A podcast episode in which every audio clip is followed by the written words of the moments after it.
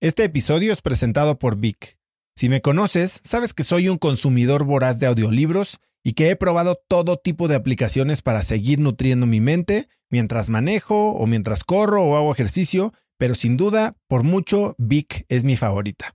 Con Vic puedes convertirte en una máquina de aprendizaje porque con solo 15 minutos al día puedes leer más de 12 libros al año. En Vic tienen más de 250 mil títulos y puedes escuchar resúmenes de bestsellers en menos de 15 minutos o libros completos, incluido mi libro Haz lo que importa, así como mis Vic originales como Cómo combatir el síndrome del impostor. Vic, por ser escucha de cracks, te regala 7 días de prueba y después contenido ilimitado por solo 167 pesos al mes en un pago anual de 1.999 pesos al suscribirte a Vic. Simplemente ve a cracks.la diagonal Vic. Vic se escribe B alta E E K. Una vez más, es cracks.la diagonal Vic. Este episodio es presentado por Hospital Ángeles Health System. Cada invitado con el que platico en el podcast me abre los ojos a nuevas tecnologías que están impactando de forma positiva la manera en que todos nosotros vivimos. Una de las áreas en las que el avance tecnológico está generando más impacto es en el área de la salud, especialmente con los avances en cirugía robótica que permiten intervenciones con menos sangrado, menos dolor, cicatrices más pequeñas y una recuperación mucho más rápida. Hospital Ángeles Health System tiene el programa de cirugía robótica más robusto en el sector privado en México. Cuenta con 13 robots Da Vinci, el más avanzado y versátil del mundo, y con el mayor número de médicos certificados en cirugía robótica, con la cantidad de horas necesarias para poder operar, ya que tiene el único centro de capacitación de cirugía robótica en todo el país. Este es el futuro de la cirugía. Si quieres conocer más sobre el programa de cirugía robótica de Hospital Ángeles Health System y ver el directorio de doctores, visita cracks.la diagonal ángeles. Una vez más, es cracks.la diagonal ángeles. Consulta a tu médico. No siempre tenemos que saber a dónde vamos a ir. Muchas veces vamos a A para acabar en C, porque pues emprendiendo en este tipo de empresas de los que, son pequeñas, es muy común que estemos pues navegando sin saber a dónde vamos, ¿no? Que es muy difícil convencer a los equipos que, que eso es lo que se, se requiere, ¿no? Avanzar a veces sin saber a dónde ir.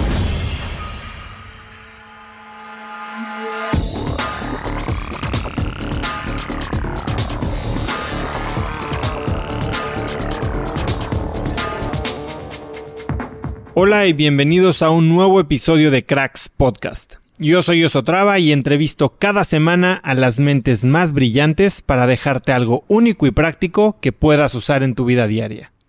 Mi invitado de hoy es Enrique Hernández Pons. Enrique es director general de Aires de Campo, la empresa líder en productos orgánicos en México. Enrique ha desarrollado su carrera profesional en Grupo Herdes, en donde ha ocupado cargos en las áreas de ventas, mercadotecnia y finanzas, así como la de director general adjunto en Grupo Colibrí, dedicado a la conversión de empaques para la industria de consumo. Actualmente es miembro de comités operativos dentro de Grupo Herdes, así como miembro del Consejo de Niagara Waters en México, entre otros. Enrique y yo hablamos de innovación dentro de una empresa familiar, de la importancia de construir una buena red de apoyo y de cómo se puede hacer negocio beneficiando a personas y al planeta. Algo que aún más en estos tiempos a mí me cayó muy bien escuchar. Y ya listo. Con esto vamos a esta muy interesante plática con Enrique Hernández Pons. Mi querido negro, bienvenido a Cracks Podcast. Qué bueno estar hablando contigo hoy. Eh, muchas gracias, Oso. Este, igualmente, mucho gusto estar hablando contigo y platicando aquí en el podcast y a todos los que te escuchan. Sí, creo que eh, justo de lo que vamos a hablar hoy, a lo que te dedicas, eh, viene mucho como a, colación en este tiempo de pensar en salud, en sistemas inmunológicos y demás. Y ahorita le vamos a entrar a eso. pero bueno, tú tienes una historia familiar muy, eh, pues muy importante, muy arraigada, ¿no? Eres un apasionado de la historia de tu abuelo, aunque tu bisabuelo fue quien fundó Grupo Herdes. Eh, tu abuelo, el duque, es alguien con quien fuiste muy cercano, ¿no? Cuéntame de él. Bueno, pues sí, como dices, este, pues sí, soy parte de un, de un gran legado del cual estoy muy orgulloso. Este, que pues mi familia, eh, por cuatro generaciones, ahora cinco con mis hijos, pues hemos, este, eh, estado atrás de, Grupo Herdes. Y bueno, luego te puedo platicar un poquito más de lo que, de lo que implica el pertenecer a un legado y el cuando te cuestionas el romper patrones o no, dedicarte al negocio familiar o no, que yo creo que es una parte importante que muchas personas eh, se preguntan, ¿no? Este, cualquier persona que su papá es doctor o que es este veterinario y, se cuestiona el seguir o no en este legado. Y podemos platicar un poquito de eso, pero sí, en la parte del duque que, que comentas, pues sí, la verdad es que fui muy cercano a él. La verdad murió cuando yo todavía era joven y yo creo que le pude haber sacado mucho más eh, experiencias, conocimientos, eh, consejos, pero sin duda nos dejó un gran legado que sigue en, nosotros, ¿no? Él, él, era una persona apasionada de lo que hacía, eh, una persona que disfrutaba su vida enormemente. Yo creo que parte de, lo que hoy, con lo que me puedo quedar, es esa, esa manera de disfrutar lo que haces apasionadamente, vivir la vida cerca de las personas queridas, ser una persona muy, muy alegre, que, que la verdad, eh, pues nos dejó en la cultura, que no solo en la familiar, sino en la empresarial, pues este legado que sigue hasta el día de hoy. Ahora, ¿tú qué, qué aprendiste de él? Porque sé que desde chiquito te involucraste en los negocios del grupo y que él te, te invitaba a las juntas y te decía, tú nada más cállate y aprende, ¿no? Que ya te tocaría hablar. ¿Cuál crees que fue la lección más grande que aprendiste en términos de negocios o de trabajo, de filosofía empresarial de él? Sí, él, como dices, eso, eso, eso me decía él y mi papá también, ¿no? Cuando yo estaba joven, yo entré a los 19 años a, trabajar. Desde antes me invitaban a algunas de las reuniones. Yo creo que el ambiente empresarial era mucho más familiar que, que, ahora, ¿no? Que se ha vuelto un poco más institucional y eso me decía, ¿no? Pues tú aprende y ya te tocará hablar, ¿no? Entonces yo creo que ahí ese primer aprendizaje es aprende a escuchar antes de hablar. Y yo creo que eso es muy importante porque muchas veces las pasiones y la desesperación de que sucedan las cosas nos hacen hablar y actuar antes de que pues de que escuchemos qué es lo que realmente está pasando, veamos lo que está pasando con la gente. Yo creo que es muy importante darte, darte cuenta no solo de, lo que está pasando en, ahí, pero también con las emociones de la gente, ¿no? Yo creo que ahora los líderes nos tenemos que fijar mucho en lo que está pasando alrededor de lo que la gente está sintiendo, quiere transmitir, ¿no? Ese yo creo que es el primero de los, de los aprendizajes que puedo yo pensar. Pero pues tengo muchos, ¿no? Sin duda la consistencia, la constancia, la resiliencia, la pasión, el aprender constantemente. Todos estos son este, valores que pues no solo él, sino también, este, pues como te digo, mi papá, mi tío y las siguientes generaciones pues nos han este, transmitido eh, pues, no solo a mí, sino a los, todos los que estamos ahí, ¿no? Eh, pero pues él era, él era una persona que diario, diario, diario, diario disfrutaba lo que hacía. O sea, diario se despertaba una hora, iba a la oficina, trabajaba todos los días hasta en la noche, este, atendía eventos, era una persona que trabajaba 24 horas al día. Pero era muy chistoso, ¿no? Porque luego nos contaba, hacía sus cuentas, hacía sus cuentas de cuántos días había trabajado en su vida. Me acuerdo cuando cumplió 50 años de trabajar en, en Herdes, que nos invitó a toda la familia y a todos sus, seres queridos, sus amigos. Era una persona que se rodea mucho de amigos y decía, pues es que yo la verdad solamente he trabajado un día en mi vida. Y empezaba a hacer sus cuentas, decía, pues si solamente se trabajan ocho horas al día y si los fines de semana no trabajamos y luego las vacaciones después de tantos años de trabajar. Y al final él, él, este, salía con la cuenta que solo había trabajado un día en su vida era muy divertido porque pues lo que él quería transmitir es que realmente el que hace lo que disfruta, el que hace lo que le, apasiona y ve más allá de, un trabajo, sino algún fin común o algo que esté realmente teniendo alguna trascendencia o cambiar la manera en la que los demás vivimos, pues para él no era trabajar, ¿no? Entonces esa pasión con la que se dirigía a su trabajo yo creo que es algo que transmitió en todos nosotros. A ver, vamos a entrarle un poquito a justo lo que dijiste, ¿no? Porque creo que ser parte de un legado familiar y de alguien que estuvo tan presente y que no solo eh, se impregna o impregna su personalidad en la cultura familiar, sino también en la de la empresa y portar su nombre, pues trae muchas ventajas, muchos aprendizajes, muchos accesos, muchos privilegios, pero también trae mucho peso, ¿no? Y mucha responsabilidad. Y justo lo que tocaste ahora eh, hace un momento, que es, tenías tú que que, tomar ese camino? ¿Tuviste alguna vez alguna inquietud por hacer algo diferente? Cuéntame cómo viviste eso tú.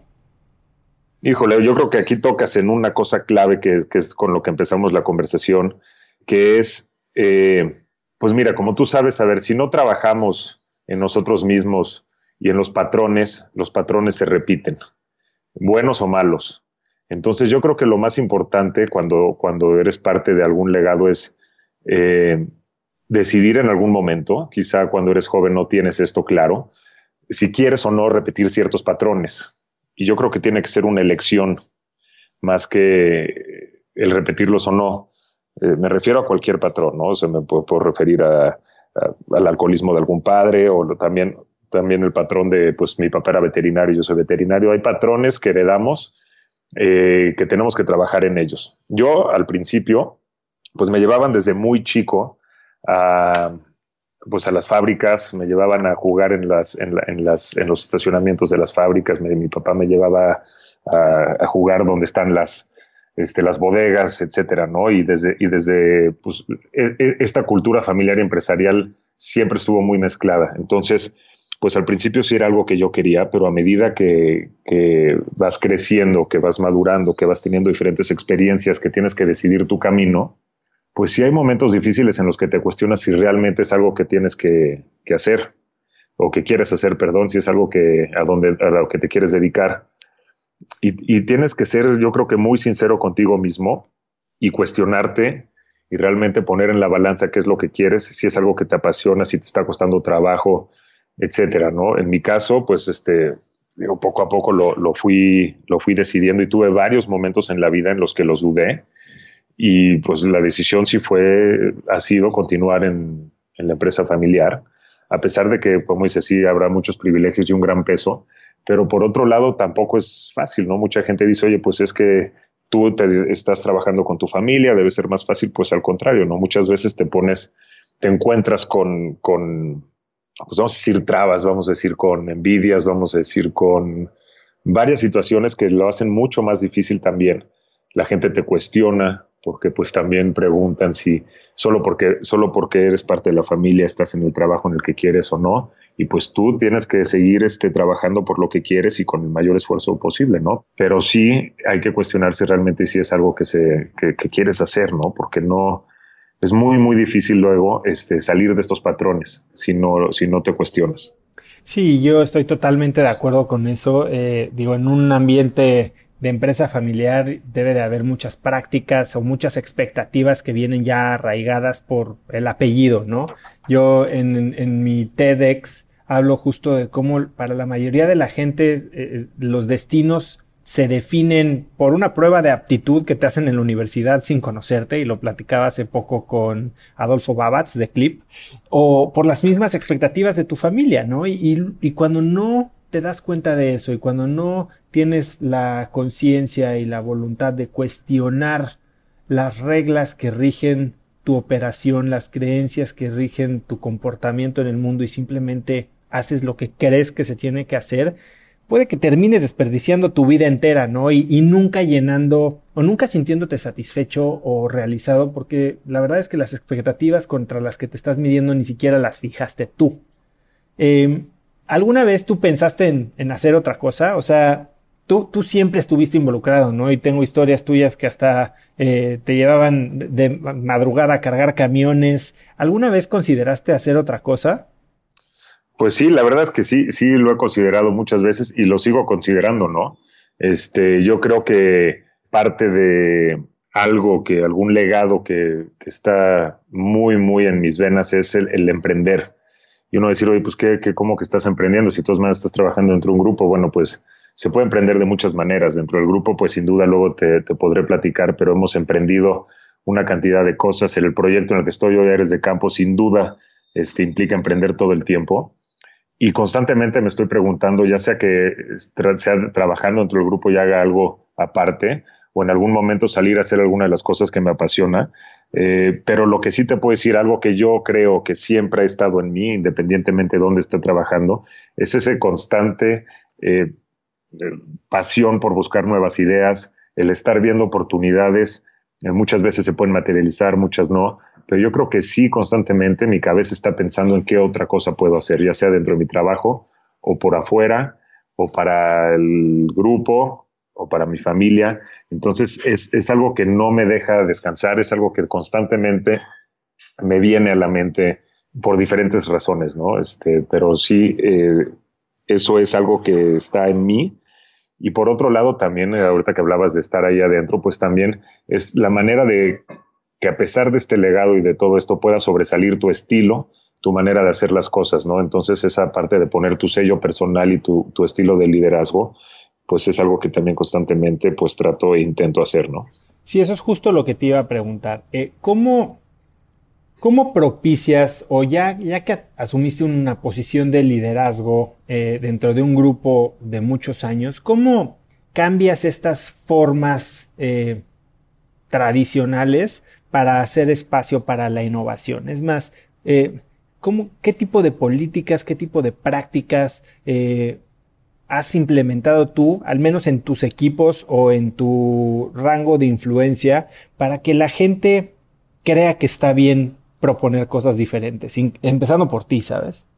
Sí, pues mira, yo, yo creo que sin planearlo, este, terminé trabajando eh, ahorita en, la parte de aires de campo. Antes de esto estuve ahí de director general adjunto en una empresa que tenemos de empaques, eh, trabajando en situaciones de alto estrés, de mucho cambio. Este, en aires de campo, pues entramos en una empresa pequeña que venía saliendo las manos del emprendedor o de la emprendedora, que es Lupe Latapí quien lo fundó. Y en el caso de anterior, en una empresa que tenemos de empaques que se llama Litoplas, en la cual había otras empresas, pues que crecía, pero que se encontraba en, estrés financiero, ¿no? Entonces, sin querer, llevo desde el 2008, cerca de pues, 12 años, eh, trabajando en una situación de estrés, de turnaround, y pues en ellas he podido pues sacar un, estilo particular que yo creo que parte, y yo creo que todos los líderes deben de, estar de acuerdo conmigo, de sentirte cómodo siendo tú mismo. Yo creo que las personas que son este, exitosas llevando equipos, primero que nada tienen que estar cómodos con, con, ellos y con su estilo. Entonces, yo creo que lo que, lo que quiero transmitir aquí es que está bien ser uno mismo, ¿no? Este, y obviamente habrá, habrá políticas este, en las empresas que pues, sí se tienen que seguir. Pero pues ese es lo primero, ¿no? Y en, y en estas situaciones de estas empresas que normalmente están en estrés, que están en, hay que actuar rápido, ¿no? Entonces muchas veces las políticas, pues habrá que saltárselas o habrá que darles la vuelta lo más rápido posible. Y en este, en este, en este espíritu de estar haciendo un cambio ágil, pues hay que, hay que motivar, o yo he tratado de motivar a que, a que intentemos cosas y, te equivoques, ¿no? Eh, yo creo que el permanecer estático es algo que yo trato de, de decirle a mis equipos que no es la opción cuando se quiere cambiar. Yo creo que lo, lo peor es permanecer estático. Yo creo que hay que intentar las cosas, obviamente con responsabilidad. Pero bueno, de ahorita aquí, en, eh, por ejemplo, hemos, hemos tenido en Aires de Campo varias historias de proyectos que han fallado garrafalmente, eh, pero si no hubiéramos hecho otros tres junto con ese proyecto, pues ahorita estaríamos eh, en otro lugar, ¿no? Entonces, eh, el, emprender, el intentar algo nuevo y no tenerle miedo a equivocarse es algo importantísimo. Y en otro de los casos de los que me he encontrado es que también no siempre tenemos que saber a dónde vamos a ir. Muchas veces vamos a A para acabar en C eh, porque pues emprendiendo en este tipo de empresas de los que, son pequeñas, eh, pues es muy, es muy común que estemos pues navegando sin saber a dónde vamos, ¿no? Que eso también es muy difícil, es muy difícil convencer a los equipos que, que eso es lo que se, se, requiere, ¿no? Avanzar a veces sin saber a dónde ir. Oye, bueno, a ver, entonces ahora sí cuéntame un poco, eh, ¿cómo llegas o cómo das el salto de la, de la empresa de empaques del grupo a aires de campo cuál era la situación en la que estaba la empresa y por qué decides tomar este reto, cómo lo pides. Cuéntame qué estaba pasando por tu cabeza o cuál era la oportunidad que tú veías en esta industria. Pues mira, yo eh, cuando grupo eh, se asocia con, los emprendedores de aires de campo, eh, pedí, le pedí a, ahí al grupo Herdes, a mi tío Héctor, que me gustaría participar a nivel consejo y, empecé a participar pues más, como, más como un, consejero, un oyente, porque a mí los productos orgánicos me apasionan desde que yo vivía en Estados Unidos, que empecé a tener una conciencia sobre la salud, sobre la sociedad, sobre el medio ambiente. yo empezaba a ir a estas tiendas de productos orgánicos en Estados Unidos y a consumir de una manera más consciente. Entonces, cuando regreso a, a México muchos años después, pues veo que no hay nada aquí en México en el mercado. Y cuando nos asociamos con Aires de Campo, que no era yo el, la persona que llevaba la empresa, sino dejamos al mismo director general, pues pedí involucrarme de alguna manera, ¿no? Entonces, así empezó y yo creo que se cumplió mi ciclo en esta empresa de empaques por varias razones. Fue, llegamos pues a un momento que yo realmente no, no quería yo ya estar ahí, que mi crecimiento, yo veía mi crecimiento ya limitado. Fui a platicar ahí con mi, con mi papá y con mi tío y les dije, oigan, pues yo necesito, quiero dar un salto, ¿no? Tú me preguntaste cuántas veces he pensado en hacer otras cosas. Esta es una de las, de las veces que me cuestioné si seguir dentro del grupo o no. Y en este, en esta introspección, una de las opciones este, que vi pues fue salirme del grupo, eh, emprender mi propia empresa, eh, cotizarme en el mercado laboral abierto. Eh, fui a platicar con varios amigos. Yo creo que es importante platicar con amigos, no solamente con amigos, sino gente que quizá no sea tan tu amigo, pero que sean este, personas que pues te pueden agregar mucho valor, ¿Quién Crees, ¿Quién crees que fue el que mejor consejo te dio en esta etapa? Pues yo creo que tuve muchas, muchas personas que me dieron este, un buen consejo. Yo toqué base con mi mamá, con mi papá, eh, pues, con mi ex esposa, fui a hablar con amigos que se, amigos que jamás se me hubiera ocurrido que tenía que ir con ellos para temas de trabajo que son headhunters. Eh, fui a ver a mi coach, a mi psicólogo, eh, porque pues yo, yo me gusta rodearme de, gente que me puedan dar una, un apoyo, ¿no? no solamente este, pues en la parte emocional, que creo que es muy importante, sino también en la parte de pasar un rato este, peloteando ideas, ¿no? Entonces, yo creo que fui a platicar con todos y yo creo que en este caso una de las personas que mejor eh, me dio eh, un consejo en términos de crecimiento económico fue una persona que es este, que, que se llama puedo, pensar en varios consejos, pero que se llama Ignacio Pérez, que está en Hydric and Struggles, que, me dijo, oye, pues mira, a ver, estás chavo, ¿no? Yo en ese entonces estaba en mis 30 eh, early 30s, ¿no? Y, y digo, me estás chavo, estás empezando una familia. Tú acabas de ser director general junto de una empresa y no te puedo vender allá afuera como un director general. Eh, no puedes dejar de trabajar, yo te recomiendo, porque ya estaba la opción de, Aires de Campo como una de las, de las posibilidades para mí de seguir. Platicando contigo me has dicho mil veces lo preocupado que estás de la sociedad, lo preocupado que estás del país, de la situación del campo, del medio ambiente. Qué mejor que Aires de Campo. Y por otro lado, si te vas allá afuera y te, y te, y te vendo ahorita, no voy a poder. En cambio, si tomas una dirección, cualquier cosa que pase, porque nadie tiene la vida garantizada, pues es mucho más, es mucho más fácil para mí colocarte como un director general y vas a tener un, mejor salario. Y en dado caso que quieras emprender tu empresa, pues vas a estar mucho más preparado porque créeme que te va a preparar muchísimo aires de campo para aprender a, estas, este, estas técnicas, estas, estos, este, pues esto que necesitas para poder, para poder emprender, ¿no? Y entonces, pues yo creo que ese fue uno, tengo varios de los consejos, pero yo creo que ese fue uno de los que me hizo recapacitar mucho más y pues lejos de él querer este, colocarme y llevarse alguna comisión o algo, yo creo que él este, me dio un muy buen consejo, decir, espérate tantito, aprende y yo creo que en un futuro podremos ir viendo lo que, lo que podemos hacer contigo. Yo te podría decir que es de los mejores, las mejores decisiones que he tomado fue entrar a Aires de Campo. Casi siete años después aquí sigo y pues ahora estoy muy contento con lo que, con lo que hago, ¿no? Eso es increíble. A mí también, eh, uno de los consejos que, y no sé ni siquiera si se acuerda que me lo dijo, Alejandro Coronado, que es el fundador de Paga Todo. sí, lo conozco bien, Alejandro. es un tipazo. Lo fui a ver en 2000, yo creo que 2008 o 2009, cuando estaba regresando yo de Nueva York, eh, de haber vivido allá. Y estaba yo viendo qué hacía y le fui como que a preguntar dónde, dónde me veía, ¿no? Yo estaba sin chamba, medio perdido, y me dijo, Oso, no te preocupes eh, por agarrar la que tu siguiente chamba sea la chamba ideal, ¿sabes? No, no trates de saltarte tres pasos, pero sí toma un paso en la dirección correcta. Toma un paso que te esté posicionando eh, en industria, en conocimientos, en contactos, en lo que sea, hacia donde quieres llegar en dos o tres pasos. Y creo que es un poco similar a lo que te dijeron a ti, ¿no? O sea, vete de director general y aprende. Si lo que quieres es emprender, sé el director general de esta nueva empresa que es prácticamente agarrarla desde, desde un momento difícil, chiquita y crécela, ¿no? Y yo también estoy de acuerdo que, que cuando puedes hacer eso y cuando no te agobias tanto porque tu siguiente decisión sea casi casi que con el trabajo que quieres estar el resto de tu vida, puedes entonces tomar decisiones que construyen, más inteligentes. Sí, totalmente. Yo creo que muchas veces eh, tomas decisiones que te ponen en un lugar mucho mejor del que creías que ibas a estar y muchas veces no sabes ni dónde vas a acabar. Yo, por ejemplo, cuando ah, todo, todo, este, como decía este Steve Jobs, connecting the dots, ¿no?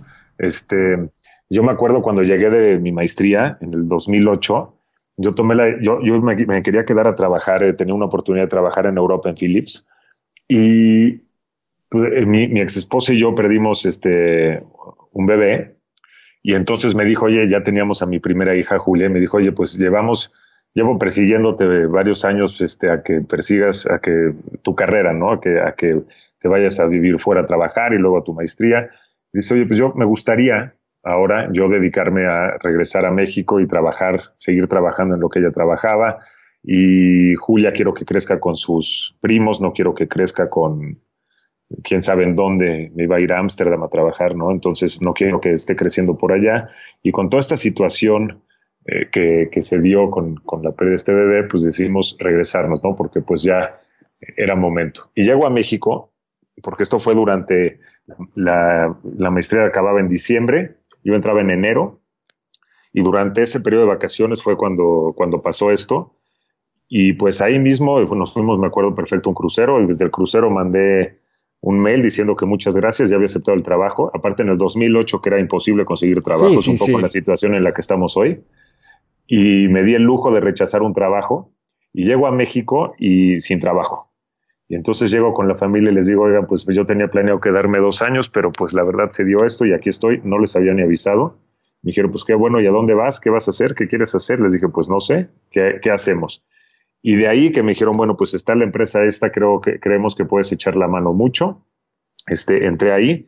De hecho, esta empresa en la que, en la que trabajé de empaques Litoplas el director general es este José Luis Besorí, que vi que en uno de tus podcasts entrevistaste ahí a, al Shakes, a su hijo. Así es. Este, entonces, José Luis, yo entré de director general junto a él, que le agradezco muchísimo porque pues también tuve un gran aprendizaje ahí, pero también con nuevas ideas, con nueva energía, eh, con, este, con esta urgencia de cambio, entré a cambiar ahí las cosas y nunca me hubiera pensado yo que el haber decidido llegar a México sin trabajo hubiera acabado ahí y eventualmente hubiera yo terminado en un lugar donde hoy te puedo decir que soy apasionado de lo que hago y que realmente creo que lo que hago está causando una gran diferencia, ¿no? Entonces nunca sabes realmente hacia dónde vas y como te dijo muy bien Alejandro, pues sí, a veces tienes que tomar el primer paso para poder tomar el segundo y el tercero. ¿Y qué estabas viendo? Porque bueno, si bien pues habías vivido en Baltimore, habías visto todas estas tiendas orgánicas y demás, pero llegas a México y orgánico suena como a idea de Javi Noble, ¿no? Eh, y más en esa época. ¿Qué estabas pensando? ¿Qué es lo que veías en esta industria? Pues mira, yo eh, cuando llegué a México no, no veía nada de orgánico, cero. Este, había muy poquito y pues como no encontraba nada, pues más bien a lo que me dediqué es a comer saludable y ver qué podía yo hacer, este, pues para mantenerme saludable, ¿no? Que es uno de los, una de las cosas más importantes de la alimentación orgánica, pues es la salud, ¿no? Pero pues no, la verdad es que no, no vi nada. Cuando este, a través de, Angel Ventures de México, que fue a través de, fue, fue a través de la cual se dio el acercamiento este para claro salió de un desayuno y yo estaba en ese desayuno que presentaron Aires de Campo. Sí, sí te acuerdas que, ahí este eh, pues se presentaban todos los proyectos para, para invertir semilla en algunos de bueno de todas las de todas las industrias y era un club que, que te podías acercar y te pichaban todos los todos los proyectos de los emprendedores y había un ticket mínimo y yo creo que era un mecanismo muy bueno que hacen falta muchos en México para que pueda haber un motor de, emprendedurismo en México, ¿no? Pero sí, justamente de ahí salió y fue la primera vez que como que vi que sí había productos orgánicos en el país, ¿no? Porque a pesar de que, de que ya tenía yo esta, pues esta cultura, pues lo que hacía más bien era comprar en los mercados locales, pero pues no, no eran productos orgánicos, ¿no? Y fue la primera vez que yo estuve en contacto, a pesar de que ya llevaba ocho años de fundada Aires de Campo, pues imagínate una persona que tiene la conciencia, ni siquiera tiene el acceso, imagínate el resto de las personas, ¿no? Entonces la cultura era prácticamente nula y ni me quiero imaginar cuando empezó en el 2001 Aires de Campo, que empezó con un solo producto que era leche, ¿no? Entonces sí ha sido pues un remar contracorriente muy fuerte.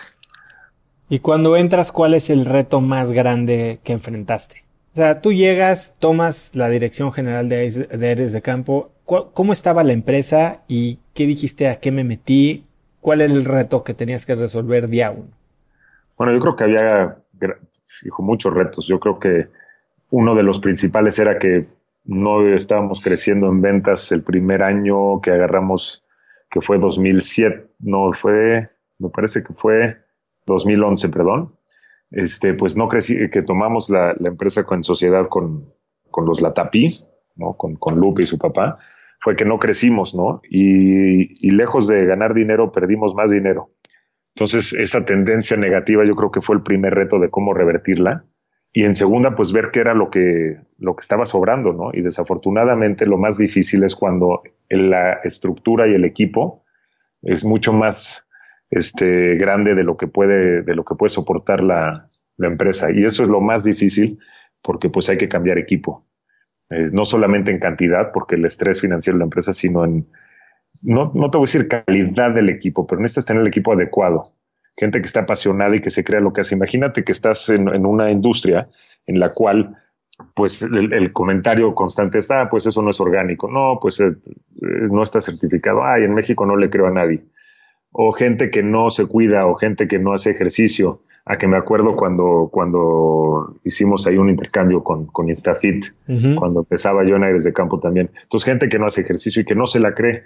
Entonces, yo creo que lo principal cuando estás emprendiendo en ideas de este tipo, sea en alimentos, sea en tecnología, eh, y estás haciendo cambios, es que el equipo se la tiene que creer. Entonces, uno de los retos más importantes para mí fue tener el equipo adecuado que se la crea y el segundo fue, pues, todos los productos que tanto trabajo y tantos años habían costado desarrollar, eran demasiado para la organización y demasiada planeación, demasiado margen de error y tuvimos que quitar productos de desarrollos que llevaban años, pero lo más importante es que como en Aires de Campo no eh, producimos nada, todos son nuestros productores, la cadena de productores, que, que yo creo que es importante, pues algunos productores tuvimos que dejar de comprar productos, ¿no? que son familias que dependen de estos ingresos, pero pues que hay que tomar la decisión porque hay muchos más familias, tanto los empleados como todos los productores que dependen de esto y no se pueden poner en riesgo. ¿no? Yo creo que esas son las decisiones más difíciles que me encontré ah, cuando llegué, ¿no? que son las de inmediato. ¿Y cuál fue, tú, cómo, cómo llega alguien joven, eh, 30 bajos, a liderar una empresa que viene saliendo la fundadora, eh, a hacer recortes, dejar de comprar, a, hacer cambios de equipo. ¿Cuál fue tu mensaje o cómo, tomas ese rol eh, desde una posición de líder constructivo y no el que llega a cortar cabezas? ¿Cómo peleas con esa situación? Sí. Bueno, lo, que es importante es que Lupe sigue aquí con nosotros. ¿eh? Lupe, Lupe sigue siendo socia de Aires de Campo, sigue trabajando ahí. Es una, una gran parte del equipo de liderazgo del grupo, de hecho es la presidenta del consejo, pero como dice, sí, e, ella, ella ha sido una, gran ayuda sin duda ¿no? en, todos los temas de, innovación, pero yo creo que lo más importante es primero comunicarle al equipo lo que está pasando y lo que quieres hacer antes de tomar acción. Y, decirles, bueno, pues yo creo que la, la, situación, sea A, B o C, amerita A, B o C soluciones, ¿no? Y en ese, en ese entendido, yo creo que el equipo puede darse cuenta de lo que está sucediendo y decirles, oye, pues a ver, señores, en los que hay que, estamos en esta situación, vamos a hacer estos cambios y la comunicación para no crear incertidumbre, yo creo que es lo, primordial cuando se está tratando de darle la vuelta a una empresa, que sin duda lo más importante que puedes hacer es agarrar tus focos rojos y eso sí, eliminarlos por completo, casi, casi, pero sin escatimar, ¿no? pero, pero comunicando lo, lo que quieres hacer a, los, a, tu equipo, yo creo que pues, logras que te entiendan y que, y que te compren lo que quieres hacer. ¿no? Y, pedir la opinión. Pero yo creo que te decía, si te la crees, pues todo cambia, ¿no? En el tema de, un cambio, de un cambio tan fuerte como puede ser el, que, el que tuvimos que hacer en Aires de Campo, pues es demostrar que te la crees y que cree y estar convencido que eso es el camino y muchas veces tomas las decisiones y al principio parece que te equivocaste, pero tú sigues adelante, sigues con esta constancia, con esa consistencia, resiliencia y pues el equipo se da cuenta y el equipo te la compra, ¿no? Claro, ¿hubo algún libro en este momento o algún recurso que usaste? ¿Cuándo empezaste a tomar coaching, por ejemplo? Yo creo que empecé a tomar coaching en 2007. Que ya llevabas tiempo. Eh, sí, ahí, empecé, empecé el coaching en la maestría.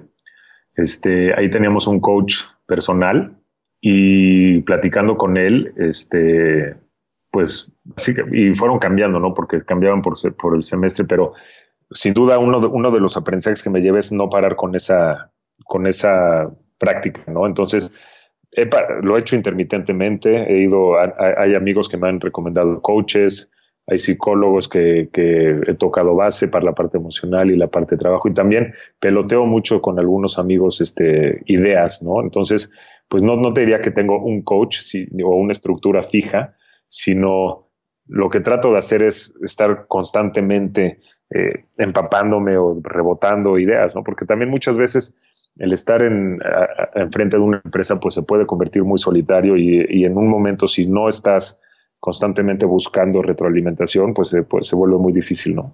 Oye, ¿y tienes algún grupo formal? Sé que tienes muchos amigos en diferentes industrias, eh, muchos muy exitosos. Eh, ¿Tienes algún grupo formal como un mastermind, un grupo de, de, CEOs, de líderes, que no sea precisamente tu grupo de amigos?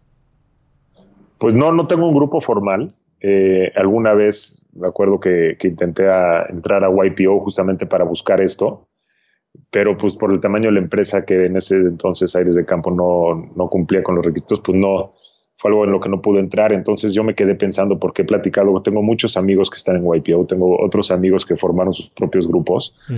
Y entonces lo que yo he buscado es más bien juntármeles a, este, este, estos grupos que he conocido a lo largo de los años y de vez en cuando irme a comer con ellos y rebotar. Entonces, pues yo he buscado más o menos, pues replicar un poquito algunas de las experiencias que se puede tener a través de estos grupos. Y pues eh, obviamente con algunos amigos de vez en cuando desayunamos una vez al mes, etcétera, ¿no? Pero no, no, no pertenezco a estos grupos formales, pero pues me he tratado de cultivar y de leer y de aprender de lo que hacen, pues para tratar de replicarlo. ¿Qué, ¿Qué, libro? Tú que has estado en varios turnarounds, ¿tienes algún libro o algo así que sea como tu Biblia o el que más te ayudó en uno de los momentos difíciles? Pues fíjate que no tengo un libro per se para, para temas de turnaround. Lo que sí te puedo decir es que me, o sea, me gusta mucho leer casos y me gusta mucho leer artículos. Entonces, este, pues constantemente me estoy refiriendo a alguno que otro, ya sea del, eh, pues del Harvard Business Review o me voy a mis notas porque, porque en, en, la escuela, tanto en la universidad como en la maestría, todos estos temas me, sin yo saber que los iba a tener que usar, pues me gustaban mucho. Entonces constantemente me voy a, a ver esas notas y, revisar esos apuntes y pues es más o menos lo que, lo que a lo que me trato de ir, ¿no? Este, lo que sí es impresionante es que yo creo que en estas cosas lo que más importa es, es, el estado emocional de la gente dentro de la organización, más allá de la parte financiera, ¿no? Yo creo que la parte financiera es la parte fácil, eh, las decisiones pues son, son relativamente fáciles, pero la parte de liderazgo y, y, emociones dentro de la empresa es de lo que más, más este, difícil es es donde yo creo que los líderes nos tenemos que enfocar, ¿no? ¿Cómo se siente el equipo si tienes que, cambiar a uno de los líderes dentro del equipo? No sé, a lo mejor una persona que no estaba trabajando y la tienes que cambiar en estos momentos tan difíciles, que son cosas que se dan, por más que no nos gusten, y, el, estrés y la incertidumbre que causa dentro de los equipos. Eh, ¿Cómo haces que el equipo pues siga adelante con, con motivación cuando las cosas al principio parece que no funcionan? Yo creo que toda esa parte es mucho más importante que realmente algún, algún texto o algún libro de, sobre las finanzas, ¿no? Yo creo que es, por ejemplo, en el caso de alimentos relativamente fácil. Si estás vendiendo un producto, si la empresa quebra, un producto no está vendiendo, este, no está haciendo dinero, pues quítalo, ¿no? Yo creo que esa parte es muy intuitiva. Y hablando de esa intuición, yo creo que muchas de las decisiones que vienen eh, cuando estás a, cargo de cualquier, cualquier equipo, vienen de años y años y años de estar, de estarte entrenando, ¿no? Entonces, yo creo que yo, yo me, yo me apoyo mucho en mi intuición entrenada, que le llamo yo, ¿no? De tantos años que estás o leyendo o escuchando, como te platicaba antes, este, aprendiendo de la demás gente, leyendo algunos de los libros, viendo algunos de los eh, reportajes o leyendo algunos de los reportajes de todas estas revistas, pues al final desarrollas este tipo de intuición este, entrenada, ¿no? Los, tus líderes, tus mentores, tus amigos que constantemente te están dando ideas y retroalimentación, ideas y retroalimentación, pues te queda impregnado en la cabeza estas intuiciones que tienes de las decisiones que tienes que tomar.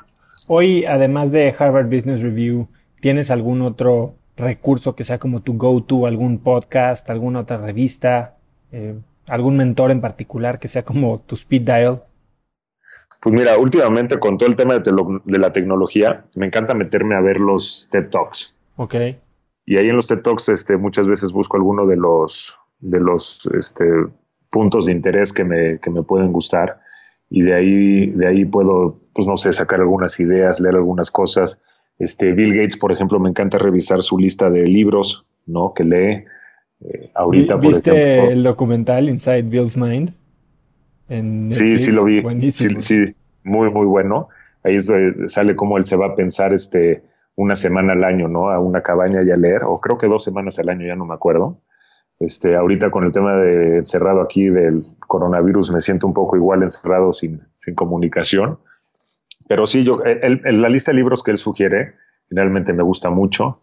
Y, depende de los temas, ¿no? Me gusta meterme a Wobby para ver todo el tema de emprendedurismo y ver qué, están haciendo algunos de los emprendedores allá afuera. Yo creo que hay diferentes este, herramientas que hay que buscar. Yo creo que siempre tienes que estar. Oye, también eres, eres alguien que va a muchos foros, ¿no? Sí, mira, justamente los amigos que te contaba, bueno, Alejandro Coronado lo conocí ahí, también conocí ahí a Eberto. Entonces, este, ahí es donde he encontrado a gente que pues me gusta apoyarme en ella, ¿no? Eh, eh, hemos hecho grandes amistades, entonces participé en el World Economic Forum en, la, en el capítulo de Latinoamérica durante cinco años, ahí representando al grupo. Ahí conocí a mucha gente a la cual me sigo acercando, me sigo apoyando en ellas, su opinión. Eh, me gusta aprender de ellos y además meterte en este trabajo mental de salirte de la oficina y escuchar a mentes mucho más brillantes, escuchar, lo que hacen otros líderes y rodearte de gente que esté en la misma situación en la que tú estás para aprender, para apoyarte, ¿no? Y, luego, posteriormente, también participo en un, en un grupo de empresarios latinoamericanos, el cual nos reunimos una vez al año. Ahí conocí también a algunas otras personas y estos foros realmente pues te hacen, te abren los ojos, ¿no? No solamente a, a lo que está sucediendo allá afuera, sino a hacer unas amistades increíbles que nos seguimos juntando, ¿no? Eh, ahora presentamos a, a los hijos, a las esposas, este, a, las parejas y, convivimos juntos y realmente de ahí han salido amistades este, increíbles, ¿no? Que yo creo que eso ha sido algo muy importante para mí, para mi desarrollo, el poder apoyarme de, estas amistades nuevas. Es increíble cómo lo echamos en saco roto y regreso siempre que entrevisto a, gente para el podcast, cómo inconscientemente sí buscan proximidad, ¿no? Eh, Tony Robbins dice que proximity is power, ¿no? Y, y, estar cerca de la gente eleva tu nivel, o sea, más bien cerca de gente con niveles elevados eleva tu nivel y que luego eh, Jim Rohn decía que eres el promedio de las cinco personas con las que más convives, ¿no? Y, y sin darnos cuenta a veces por comodidad o por complacencia, terminamos conviviendo, que está bien tener amigos y los amigos de la infancia, lo que tú quieras, pero cuando se trata de desarrollarte y de exigirte y de elevar, tus estándares, hay que hacerlo proactivamente y buscar, si no es físicamente, pues tal vez a través de libros, podcasts, etcétera, pero cuando puedes infiltrarte, por decir una manera, en un grupo y, y aprender de viva voz de la gente que está cambiando la situación de cualquier entorno en el que se desenvuelve es valiosísimo. Pues sí, yo, a ver, yo, yo a mí me encantaría creer que a lo mejor algunas de las personas con las que platico en estas nuevas amistades pues agarran o tienen algún valor de agarran algún valor de mis experiencias, pero la verdad es que a mí me gusta ser como esponja y absorber lo más que puedo de ellos en el buen sentido de la palabra, ¿no? O sea, no, no es algo de, pero sí, la verdad es que dos, tres, cuatro, cinco gentes de un nivel de liderazgo, de un nivel de conocimiento cultural o del tema que me quieras hablar, porque no necesariamente tiene que ser de liderazgo, puede ser espiritual, pues sin duda, pues van a, van a enriquecer muchísimo la manera en la que te, pues, te, diriges a, tus actividades diarias, ¿no? A las familiares, a las que tú quieras. Eh, tienes que constantemente estar aprendiendo y qué mejor que aprender de gente que tú consideras que es mucho mejor que tú en el sentido de cualquiera de los temas que tú, que tú necesites, ¿no? Oye, y regresando un poco a Aires de Campo, Negro, eh, ¿hubo algún día que dudaste si había manera de darle la vuelta al negocio? Muchos, muchos días, muchos días. Este, la verdad es que, híjole, siempre, siempre que tomas una decisión y dices, híjole, como no me salga, eh, ¿cómo le vamos a hacer?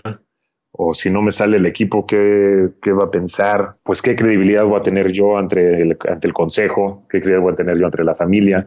Este, si no funciona, ¿a dónde me podría trabajar con, no? Porque pues en México la verdad es que el, fracaso aún no, aunque hemos hecho yo creo que un buen trabajo los emprendedores en estar premiando esta, esta cultura del, de que el fracaso, equivocarse no está, no está tan mal como todos creemos, pues sí de repente dices, aún no existe la cultura en México de, de eso, ¿no? Y, y, pues sí hubo muchos momentos en los cuales pues la, dudas y pues primer año no salimos este, adelante, segundo año no salimos adelante y dije, híjole, con una industria que crece, con ventas creciendo, que es el mejor problema que uno puede tener y no darle la vuelta, pues uno dice hasta dónde podremos llegar y qué haremos, tiramos la toalla, no tiramos la toalla, etcétera, ¿no? Entonces, pues sí, sí, sí, esto es una constante hasta que no ves la luz al final del túnel que dices, bueno, ya, a lo mejor sí vamos a poder seguir adelante, ¿no? En ese segundo año que nada más no veías como, ¿cuál fue el mejor consejo que recibiste y quién te lo dio? Pues mira, no sé, no sé realmente si fue una persona, pero lo que sí te puedo decir es que cuando me, cuando yo creo que, no sé, mi, mi en mi familia, en, la empresa, Siempre mi papá, por ejemplo, me decía cuando le he platicado, cuando yo le platicaba, me decía, oye, las ventas están creciendo, sí. Este, ¿tienes productos rentables? Sí. Entonces, yo creo que tienes un muy buen problema y todo lo que está abajo, pues es algo que eventualmente va a salir. No te rindas, preocúpate cuando le tengas que dar la vuelta a algo que no vende o algo que cada vez vende menos, ¿no? Entonces, este, me dijo, pues tú ahí quédate y tú haz, tú sigue con tu estrategia, sigue con tu estrategia, constancia, constancia, constancia. Yo creo que eso fue uno de los, de los principales este, consejos que, que me dieron, ¿no? También, este, pues escuchando a todos los emprendedores, este, viendo sus, sus reportajes, etcétera, de decir, oye, pues tú tienes que seguir y seguir y seguir.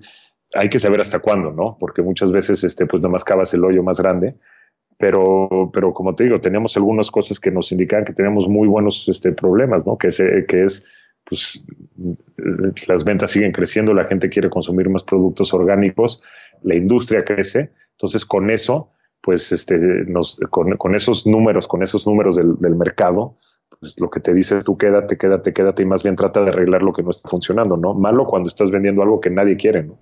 Claro. ¿Y cuándo sentiste que la empresa había dado el brinco? Después del segundo año, logramos arreglar algunos temas de la producción de, pollo, eh, logramos quitar los, los, productos que no ganaban dinero.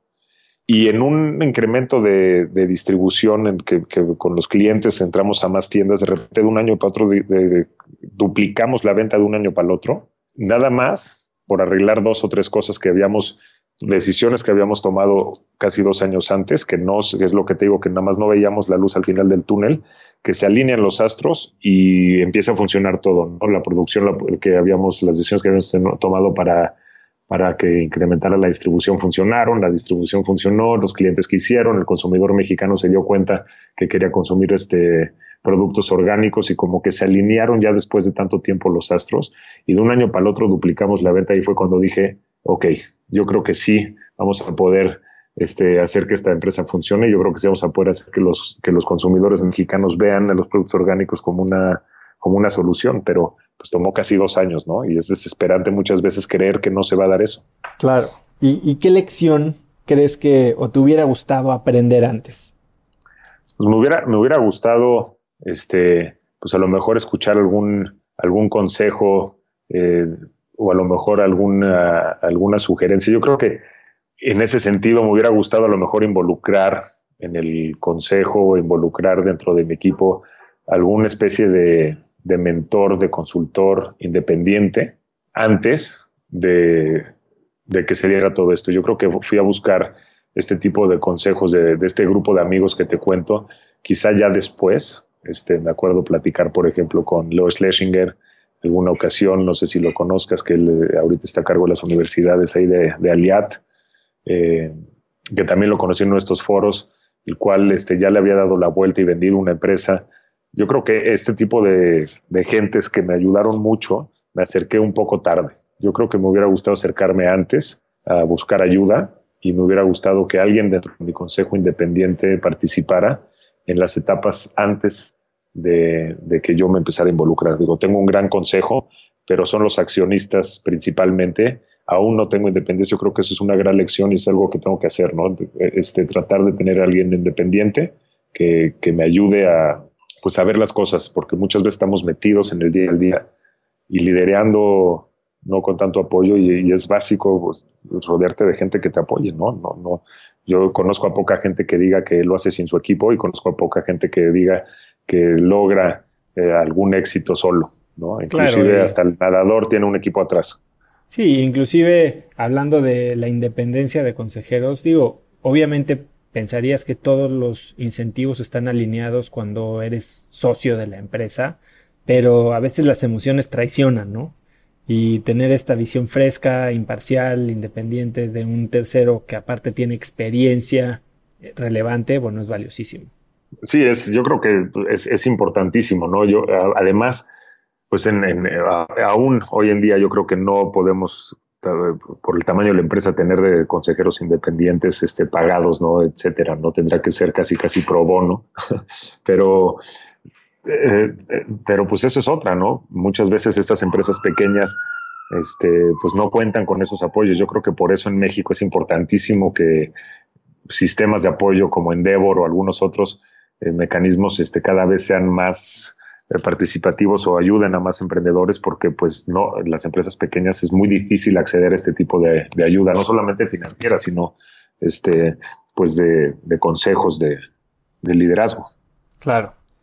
Ahora negro tu negocio involucra mucho contacto con productores porque si bien dijiste que ustedes no producen nada te has puesto tú como misión casi personal eh, el fomento al desarrollo del campo y de los pequeños productores orgánicos, ¿no? ¿Qué, has aprendido tú en este proceso? Eso ha sido algo increíble para mí, este, el estar en contacto con, con el campo mexicano, pero no solamente el campo de grandes productores, de grandes extensiones de tierra, sino de pequeños productores, pequeñas familias, ejidatarios. Este, esto ha sido increíble para mí. Yo siempre he tenido mucho, este, mucho amor por el campo, mucho gusto por el campo. Nosotros teníamos ranchos antes que pues hemos ido, hemos vendiendo, me refiero como empresa, ¿no? antes las empresas estaban involucradas en el campo más de lo que hoy en día. Y no sé, siempre me gustó muchísimo. Me acuerdo ir en el coche de, de, chavo con mi papá y tratando de, de ver quién sabía qué tipo de cultivo estábamos este, pasando en el coche, ¿no? En la, por la ventana, que si es zanahoria, que si es alfalfa. Desde ahí siempre me gustaba saber y, cuánto, se, cuánto se cosecha y cuánto se cultiva y todo eso siempre me ha gustado. Y me había alejado un poquito de eso y ahorita a través de Aires de Campo yo creo que no me pude haber acercado mejor porque pues el contacto es constante. Yo me la vivo en el coche, mi, mi camioneta tiene un kilometraje, eh, yo creo que el del doble de lo normal por estar yendo a visitar productores y estar buscando nuevos este, proyectos o a lo mejor desarrollar nuevos proyectos, ¿no? Entonces, para mí esa parte ha sido increíble y pues me ha enseñado muchísimo, ¿no? Yo creo que, híjole, la, gran parte de, lo que me ha enseñado es la, falta que hace en México de desarrollar el campo y de desarrollar la pequeña empresa, ¿no? Muchas veces hay de todo, ¿no? Pero me he encontrado con productores que, pues, no saben bien este, si ganaron o perdieron dinero, por ejemplo, ¿no? Es increíble. Eh, no saben exactamente cuánto les costó. Me he encontrado con esa falta de cultura y esa falta de apoyo por parte de, del, pues, no sé, del gobierno, de las empresas y de diferentes entidades que existe para poder pues, desarrollar el país, ¿no? Porque yo creo que sin, ello va a, estar muy difícil, ¿no? Eh, me ha enseñado también lo importante que es la relación y la relación humana con tus productores. Parte del, tema orgánico es pagar el, precio justo a tus proveedores, a tus productores, y pues eso también ha sido una parte muy importante de, pues, de lo que he aprendido, ¿no? No podemos eh, tradicionalmente las empresas buscaban exprimir para obtener las mayores ganancias a corto plazo. Y yo creo que aquí parte de esto es aprender a ver a largo plazo el beneficio de todos, ¿no? porque pues estos pequeños productores no son empresas que puedan aguantar más de un año eh, alguna presión de precio, alguna presión de económica, ¿no? Y, te truenas, te truenas tú solito, ¿no? Claro. Y ahora, ¿tú cómo, cómo ves tu rol evolucionando dentro del grupo? Porque bueno, ya llevas siete años en Aires de Campo, claramente es una historia de éxito que has multiplicado un sin fin de, veces las ventas y la utilidad y demás y ha crecido muchísimo aprovechando el crecimiento de la industria. Pero bueno, el, el grupo se ha dedicado últimamente a acelerar su ritmo de adquisiciones, ¿no? Nutriza, Moyo, Cielito Querido. ¿Tú, ¿Tú cómo te ves desarrollándote en un ambiente en el que tal vez ya se trata más de un conglomerado, un, eh, un sí, un conglomerado de marcas que se van integrando y, y, de lo que tú ya tienes experiencia integrando, ¿no? ¿Cómo te ves tú? Pues mira, yo creo que primero, primero lo más importante para mí, aunque ya llevo siete años, es cumplir ciertos este, pues, eh, logros o tamaños o milestones, si le quieres llamar, dentro de, dentro de Aires de Campo, ¿no? O sea, tengo, tengo que planear la sucesión, dado caso de que yo salga, eh, me gustaría tener cierta estructura que aún Aires de Campo no tiene por su tamaño y llegar a cierto nivel de ventas y de utilidad de tal manera que eh, los engranes de esta maquinaria ya más o menos traen un cierto ritmo, ¿no? Yo creo que eso es mi primer misión, es mi objetivo diario, me despierto pensando en cómo puedo yo dejar mejor Aires de Campo y funcionando. Y sin duda esa es mi prioridad número uno ahorita. Y dentro del grupo, pues eso es algo que platicaba justamente eh, hace, unos, hace unos días que me preguntaban exactamente lo mismo, ¿no? Y me preguntaba, además, este, pues me preguntaba gente de la familia y me preguntaban, ¿tú qué, cómo te ves, no? Y pues la verdad es que pues sí hemos adquirido varias este, empresas y me encantaría tener la oportunidad de en el corto plazo quizá liderar alguna de ellas, pero sin duda pues tiene que venir acompañado de algún este pues no sé algún plan ¿no? de, interno que hoy en día pues no tengo con mi, con mi familia, con mi papá, con mi tío, lo hemos platicado, pero, pero no existe el día de hoy. Pero sin duda me encantaría participar eh, a nivel de, liderazgo en alguna de estas empresas. Y no sé, está por, por lo que me ha tocado vivir sin querer en los últimos 12 años, pues siga bajo la misma línea de, de ayudar al crecimiento acelerado de alguna empresa o ayudar a darle la vuelta, ¿no? Creo que eso me ha gustado mucho y, es algo que me gustaría pues explorar. Eh, pero pues sí, dentro del grupo me gustaría evidentemente crecer y, eventualmente si hay la oportunidad de liderar alguna de las marcas eh, con algún tamaño mayor a, a Aires de Campo, pues sí es algo que me gustaría. Pero lo que sí te puedo decir es que no tengo ningún problema en llevar Aires de Campo a niveles exponenciales, porque yo diario me despierto haciendo lo que me gusta, diario me despierto apasionado por este cambio, por este impacto que tiene Aires de Campo. Para mí ha sido importantísimo, importantísimo todo lo que ha sucedido en los últimos años con el cambio climático y con la conciencia que tenemos que tomar de lo que, de, lo que es este, comprar no solamente alimentos, sino lo que tú me digas de manera consciente como consumidores y el impacto que tiene nuestros hábitos en el, en el medio ambiente, ¿no? Entonces, sin duda, si Aires de Campo sigue creciendo exponencialmente como lo está haciendo, pues es algo que a mí eh, no me molestaría ver liderar para que sucedan. Oye, Enrique, ahora quiero, quiero cambiar un poquito de velocidad y enfocarnos un poquito más en ti. Eh, digo, tenemos años de conocernos y muchos amigos en común. Y ahorita tocaste un tema que salió a la plática con algunas personas que platiqué antes de esta entrevista, que eres una persona que no solo le gusta salir de lo convencional, sino lo que dijiste, ¿no? Te la crees y vives de acuerdo a, a quién eres, ¿no? No estás fingiendo ser una persona en un momento y ser otra persona en otro momento y esto lo llevas a tu vida diaria con tu familia, ¿no? Y me, me platicaban sobre un cuadro que tienes en tu sala. Cuéntame un poquito de ese cuadro de tu sala. Sí, este, yo tengo, no sé ni cómo te enteraste de eso, pero eh, tengo, tengo, una vez estaba yo, este, cuando yo seguía este, viviendo en Estados Unidos, fui a, no me acuerdo si fui al MoMA en Nueva York o no me acuerdo dónde, y vi dos artistas que me gustaron mucho. Eh, ya ni me acuerdo cómo se llama el, de el del cuadro que está en mi sala. Y lo compré. Y lo compré cuando me mudé a México, incluí una mudanza y dije, de una vez que se vaya en la mudanza y que no me cobres una foto. Y, este, y pues mi, mi ex esposa no me dejaba colgarlo porque lo iban a ver los niños. Y es un cuadro de unas mujeres encueradas, un poco pornográfico, que me gustó mucho por varias razones, por, por, por la parte de, luego te lo tendré que enseñar, los colores y todo, me encanta, es una foto padrísima de un artista que hizo toda una serie que era sobre cómo se convirtió todo el Valle de Los Ángeles en lugar de en casas, en, era una como burla, era donde él había crecido, eh, en, un valle que se dedicaba solamente a la industria de, de porno. De porno San Fernando Valley. Eh, sí, sí, el se llama The Valley la serie justamente.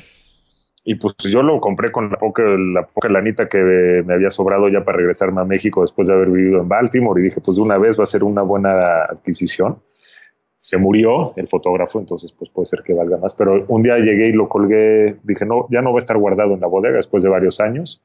Y pues para venderlo estaba difícil. Y dije, pues lo voy a colgar y no me importa. Y entonces yo agarré la foto, la colgué, un día que, que nadie me estaba viendo y yo feliz, ¿no? Y ya quedó colgada la foto. Es una foto aparte bastante grande. Y entonces este, me fui a trabajar al día siguiente, regresé del trabajo y ya no estaba la foto, ¿no? Ya me la habían quitado.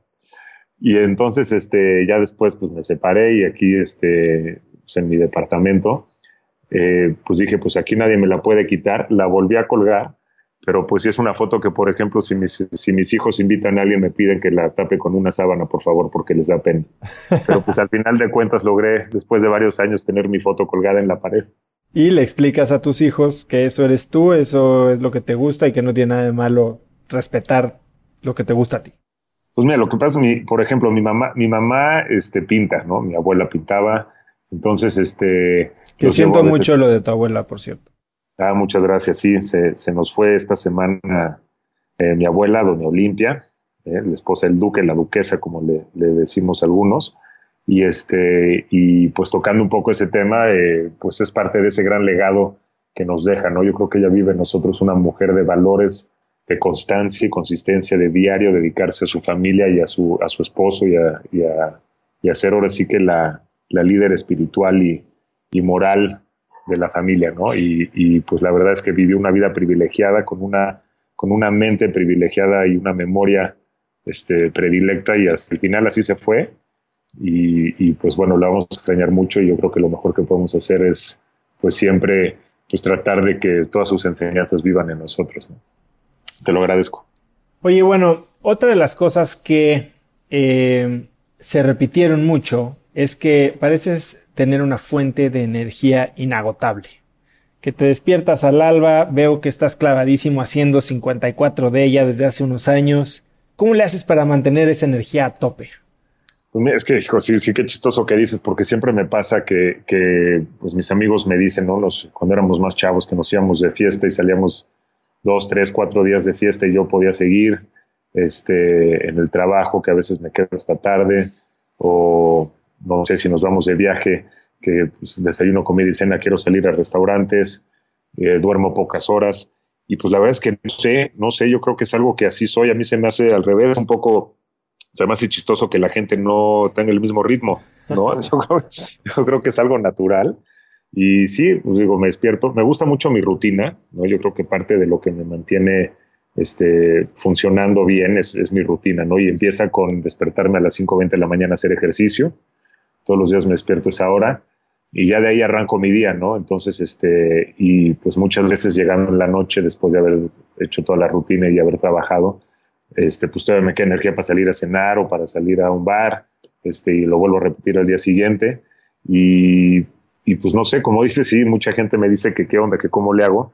Pues para mí es algo que, que se da natural, pero pues ayuda pues el hacer ejercicio, no sé, de repente salir más o portarse, o portarse mal con la comida o lo que sea, pero me he dado cuenta que pues, con este, estos este, hábitos de ejercicio y de alimentación, pues aguantas más. Pero sí, como dices, siempre, siempre he tenido ese nivel de energía, creo que se hereda. Mi papá es igual, mi papá tiene ese, ese nivel de energía igualito de, desvelarse, salir en las noches, en la mañana siguiente, Este, me acuerdo de chavos cuando íbamos a las carreras, por ejemplo, de coches que estuvimos involucrados varios años que pues, eh, entreteníamos clientes y salíamos este, a cenar. Y el día siguiente había que estar en la pista temprano. Mi papá, una, dos, tres, cuatro noches y sin ningún problema, ¿no? Entonces, pues no sé si lo heredé, pero pues es algo así que tengo natural y, y al revés, yo digo, pues como los demás no, ¿qué pasa? ¿No? Al principio me decías que cuidas mucho lo que comes. ¿Cómo comes? Pues mira, lo que te puedo decir que ya no como es ya no como cosas que creo que me, pues que no necesitamos, ¿no? Evidentemente, este azúcar, eliminado el azúcar, eliminado los refrescos, eliminado los lácteos, este, lo frito, todo eso, pues ya no, ya no como, ¿no? Entonces, como trato de comer lo más natural, este, vegetales, proteínas, animales. Yo sí no me, tampoco me he ido a lo vegano todavía, este, pero sí de una manera así más consciente, obviamente lo que se pueda, que no se puede todo, pues lo que se pueda orgánico para todo el tema de los, pues de los pesticidas, etcétera, ¿no? Eso no quita, porque soy un dragón, tú sabes que me encanta cocinar, que me encanta comer, si te vas a un lugar de viaje me encanta recomendarte restaurantes, aunque nunca haya ido a ese lugar, me pongo a averiguar nada más por el gusto de, y cocino prácticamente diario, eso no quita que los fines de semana o me dé mis gustos o me como un buen queso o vaya a comer a un español. Y, no, o sea, yo creo que como te, comento, un balance. Tienes que tener un balance, pero siempre más hacia lo, pues hacia lo positivo, ¿no? Este, para, para mantenerte bien. ¿Y qué te roba energía? ¿Qué es algo que cuando pasa o te expones a eso te sientes drenado? Eh, conflictos familiares, ya sea con familiares este, no sé, tíos, tías, primos, este, o con la pareja, o con cualquier ex esposa, este, niños, ¿no? Yo creo que mi pareja es la principal. Este, ese tipo de peleas me quitan mucho, ¿no? Me quita mucho eh, también ver a algún amigo sufrir, también eso me drena. Eh, no hacer ejercicio, es increíble, pero mi día cambia si hago ejercicio o no. Y a medida que no hago, pues cada vez este, me siento con menos energía. Este, el que las cosas no funcionen cuando estás tratando de hacer eh, algún cambio, ¿no? cuando estás tratando de hacer una idea, desarrollar una idea. Eh, yo creo que esas son de las cosas que más me quitan energía, sin duda. Oye, y ahora que no estás, por ejemplo, yendo al gimnasio por eh, el aislamiento, ¿qué es lo que haces en tu casa de ejercicio? Pues mira, me subí a la azotea, me subí un mat de yoga, me subí unas ligas. Este, llevo yo yendo cinco años al 54, ¿no? Que lo, hizo Rodrigo Garduño. Este, y él está dando clases eh, por, por internet. Y ahí me subo y ahí le estoy dando, este, agarra su Instagram Live y, y, está dando clases y ahí lo estoy siguiendo a él y ahí. Entonces yo creo que eso, eso, luego mucha gente dice, no tengo tiempo de hacer ejercicio, ¿no? Este, no tengo un gimnasio, no tengo un profesor. Yo creo que existen miles y miles. Yo he usado este, también la tuya, ¿no? Ese es un gran ejemplo de la gente que no hace ejercicio, que digan, oye, pues a ver, métete a InstaFit, métete al 54, baja gratis alguna aplicación y hace ejercicio, ¿no? Eh, y, salen todos lados de la gente en México por el coronavirus haciendo ejercicio en la azotea. Seguro, bueno, hay ahí unos videos de en Italia, creo que hay un edificio y todo el mundo haciendo ejercicio en su balcón viendo al mismo profesor en el techo de otro edificio. Sí, y, la, y la, gente que está sacando el saxofón y la guitarra y todo, ¿no? Ahí para, para también poner música. Sí, sí, sí. Oye, cuéntame, ¿qué es algo que crees al 100% o algo de lo que estás verdaderamente convencido pero que no necesariamente la mayoría de la gente estaría de acuerdo contigo? Pues mira, en el trabajo sin duda el tema de, la importancia del orgánico, ¿no? Yo creo que ahí es increíble. Eh, uno creería que, la gente está convencida y ve el, el, beneficio, pero mucha gente que conozco, mucha gente dentro de la empresa, este, no me refiero a dentro de la empresa eres de campo, me refiero dentro del grupo, que no se la creen, ¿no? Y yo creo que los números que estamos viendo allá afuera, en cuanto al cambio climático, en cuanto a la contaminación en los mares, la contaminación con metales pesados en, los mantos acuíferos, es increíble que aún así la gente no se la crea y no esté de acuerdo en cambiar sus hábitos de consumo. Eh, el plástico, por ejemplo, ¿no? Es un tema muy controversial de que si no es que no hace daño, si hace daño, que el tema es este reciclar. Sigue habiendo gente que no está de acuerdo en cambiar esos hábitos de consumo. Entonces, yo creo que yo estoy de acuerdo y la gente no necesariamente lo está en todo lo que implica el consumo consciente de todos nosotros, que incluye desde no desperdiciar eh, algún empaque, no tirar en la botella de agua cuando sigue a la mitad, eh, ser conscientes. Es muy difícil que todos cambiemos todo lo que hacemos todos los días o que de un día para el otro dejemos de consumir botellas de agua, ¿no? Esa no es la solución. La solución es ser conscientes de todo lo que hacemos impacta el medio ambiente en el que vivimos. Todo, todo, absolutamente todo. El uso del coche, todo, ¿no? Yo creo que mucha gente, aunque a lo mejor tu audiencia no, porque pues por algo están escuchando este tipo de, entrevistas y de podcast y les va a parecer raro, pero la gran mayoría de la gente y la gran mayoría de los países no están todavía de acuerdo y ni se diga en los gobiernos, ni se diga el nuestro y ni se diga el de nuestros vecinos, de que no lo ven y no están de acuerdo, ¿no? Hay miles de eh, documentales en Netflix, unos que son verdaderamente brutales, eh, sobre la industria del ganado, eh, el impacto de la agricultura en el cambio climático. ¿Tú hay alguno que es el que primero, con el, que avientas como para, ah, no me crees, ve este? Sí, no me acuerdo cómo se llama ahorita, te voy a decir, este, que son nueve capítulos que salen en Netflix justamente y ahorita se los recomiendo antes de que termine la entrevista. Eh, pero, pero este, este documental habla de todas las partes de la industria, por ejemplo, en las abejas. Este, las abejas es un gran problema que tenemos. Lo pueden ver en este documental, ahorita lo voy a tratar de buscar. Eh, la, industria del ganado es otra que impacta muy fuerte, pero la gente no se da cuenta, por ejemplo, las abejas, que por, por lo grande de la mancha urbana que tenemos, pues está valiendo madre todo lo que, todo lo que hacemos, ¿no? O sea, ya no hay suficientes abejas para polinizar todo lo que necesitamos en árboles, plantas, etcétera, ¿no? Y en este documental te enseño un poquito de todos los problemas que tenemos, este, que tenemos en el campo, ¿no? sí, bueno, pues ahorita que me lo des, voy a poner los, eh, el link en las notas del episodio, que es cracks.la diagonal 063. Es Rotten, ese es el que me gusta. Hay, hay varios, hay What the Health, hay, varios ahí, Pero, pero no, Rotten, Rotten es el que me gusta. Enrique, ¿qué es algo que aprendiste de ti recientemente?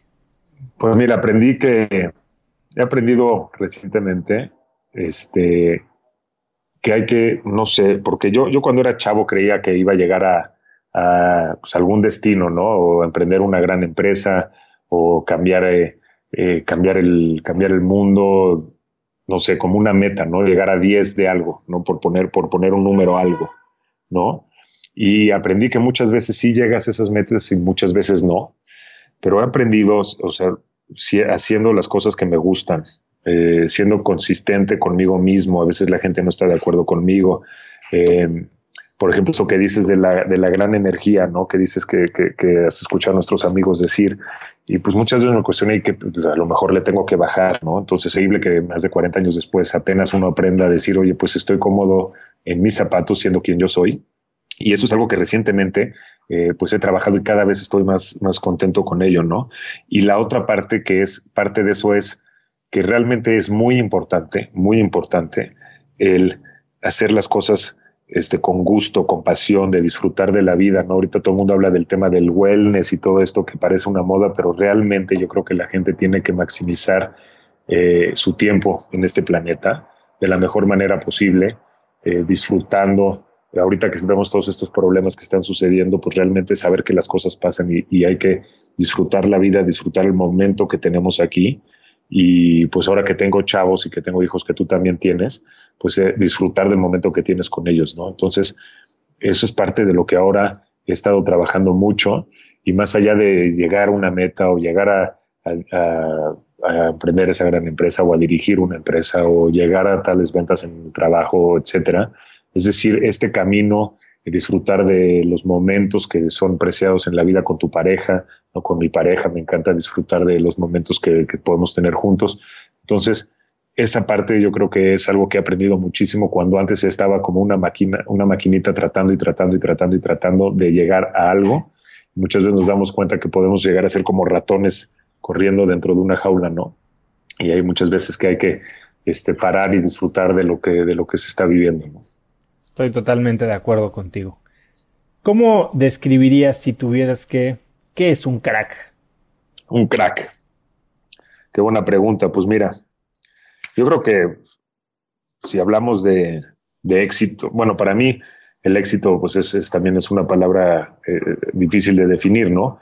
Entonces, una palabra que una persona que es un crack, yo creo que es una persona que se considera, sin importar cuál sea la métrica, no estoy hablando de dinero ni todo, que es exitosa, ¿no? Para mí un crack también es una persona que realmente hace más allá, va más allá de hacer algo por él. Y realmente lo que está haciendo es algo que está permeando a la sociedad, alguien que, está permeando a, sus, a su círculo más cercano, que es apasionado de que los demás mejoren de alguna cierta manera, ¿no? Puede ser desde desde el entrenador de fútbol que quiere que su equipo mejore hasta el líder de un país, pero que realmente está haciendo las cosas para que los demás mejoren. Y yo creo que también para mí un crack es alguien que está eh, haciendo algo no solamente por su equipo para que mejore, sino para que el planeta mejore. O sea, podemos, inclusive, no sé, hablando de, de la industria de la que me digas que puedas considerar que no es este, amigable con el planeta o el medio ambiente. Ahí mismo también se pueden hacer mejoras que tengan trascendencia. Yo creo que una persona que está consciente de, lo importante que es que mejore todo el planeta en el que vivimos, también para mí es un crack, sin importar en dónde esté, en dónde esté parado, ¿no? Pues un maestro de escuela que ponga estos valores dentro de los niños o de las personas que, nos van a, a liderar el día de mañana, ¿no? Increíble.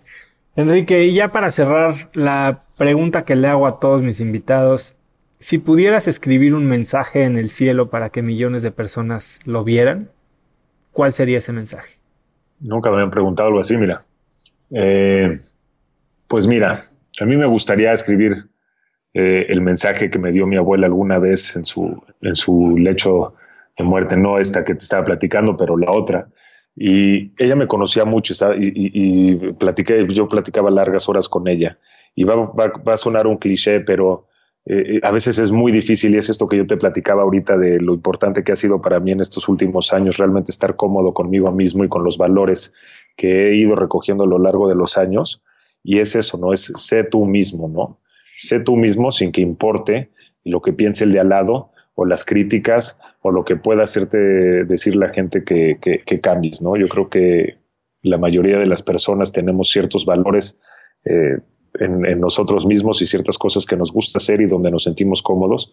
Y yo le diría a la gente que está allá afuera que a pesar de la adversidad, que sean ellos mismos. Increíble, Enrique. La verdad es que desde que te vi tomar eh, las riendas de aires de campo y, vi de primera mano los momentos difíciles por los que pasaste, eh, sin importar lo que mucha gente podría ver como una, una cuchara de oro, ya sabes, eh, en la que podrías haber nacido, has enfrentado este reto pues con garra, con sabiduría y la verdad es que lo que se ha logrado con esa empresa y el impacto que está teniendo, como tú lo dices, no solo en los consumidores, sino en los productores y, todavía el camino que le queda por recorrer se me hace increíble. A mí me encanta lo que haces eh, y, te agradezco muchísimo. Eres un crack y me, siento muy orgulloso de conocerte, de tenerte como amigo y de tenerte aquí como invitado hoy. Mil gracias. Igualmente, Osome, al revés, al contrario, muchas gracias a ti por esta oportunidad y este eh, increíble ejercicio que, que haces que todos los que entrevistas hagamos de reflexión que muchas veces no hacemos. Enrique, ¿dónde puede encontrarte la gente? ¿Estás abierto a que te contacten para consejos, eh, felicitaciones, críticas, etcétera? ¿Cuáles son las redes en las que estás más activo? Claro, pues mira, yo, o sea, yo ya no estoy activo en, Twitter más que para escucharlo, pero estoy en Instagram HPM1, este, EHDZPons, y también en mi correo electrónico que es enrique arroba airesdecampo.com. Tienes dos Instagrams entonces. Sí, tengo dos Instagrams, pero yo creo que el que me pueden encontrar mejor es EHDZPods. Perfecto, pues ahí lo ponemos y ya incluiré el nombre del eh, documental que me mencionaste en las notas del episodio, cracks.la diagonal 063. Enrique, muchas gracias, que te sea leve este encierro y espero que nos veamos pronto. Muchas gracias, igualmente Oso. Un abrazo. Ha sido fascinante conocer la historia de Enrique y su perspectiva sobre cómo hacer negocios responsables. Si te gustó este episodio, compártelo con alguien usando el link cracks.la diagonal 063. También sigue Cracks Podcast en Spotify o suscríbete en iTunes y ahí califícanos con 5 estrellas para que más gente nos pueda encontrar. Mencióname en Instagram o Twitter como arroba osotrava y menciona también a Enrique como arroba ehdzpons. Puedes encontrar links a todo lo que hoy hablamos en cracks.la diagonal 063. Y eso es todo por hoy, yo soy Osotrava y espero que tengas una semana de cracks. Este episodio es presentado por Vic. Si me conoces, sabes que soy un consumidor voraz de audiolibros y que he probado todo tipo de aplicaciones para seguir nutriendo mi mente mientras manejo o mientras corro o hago ejercicio, pero sin duda, por mucho, Vic es mi favorita. Con Vic puedes convertirte en una máquina de aprendizaje porque con solo 15 minutos al día puedes leer más de 12 libros al año. En Vic tienen más de 250 mil títulos y puedes escuchar resúmenes de bestsellers en menos de 15 minutos o libros completos, incluido mi libro Haz lo que importa, así como mis Vic originales como Cómo combatir el síndrome del impostor. Vic, por ser escucha de cracks, te regala 7 días de prueba y después contenido ilimitado por solo 167 pesos al mes en un pago anual de 1.999 pesos al suscribirte a Vic. Simplemente ve a cracks.la diagonal Vic. Vic se escribe B alta E E K. Una vez más, es cracks.la diagonal Vic. Este episodio es presentado por Hospital Ángeles Health System. Cada invitado con el que platico en el podcast me abre los ojos a nuevas tecnologías que están impactando de forma positiva la manera en que todos nosotros vivimos. Una de las áreas en las que el avance tecnológico está generando más impacto es en el área de la salud, especialmente con los avances en cirugía robótica que permiten intervenciones con menos sangrado, menos dolor, cicatrices más pequeñas y una recuperación mucho más rápida. Hospital Ángeles Health System tiene el programa de cirugía robótica más robusto en el privado en México. Cuenta con 13 robots Da Vinci, el más avanzado y versátil del mundo, y con el mayor número de médicos certificados en cirugía robótica, con la cantidad de horas necesarias para poder operar, ya que tiene el único centro de capacitación de cirugía robótica en todo el país. Este es el futuro de la cirugía. Si quieres conocer más sobre el programa de cirugía robótica de Hospital Ángeles Health System y ver el directorio de doctores, visita cracks.la diagonal ángeles. Una vez más, es cracks.la diagonal ángeles. Consulta a tu médico.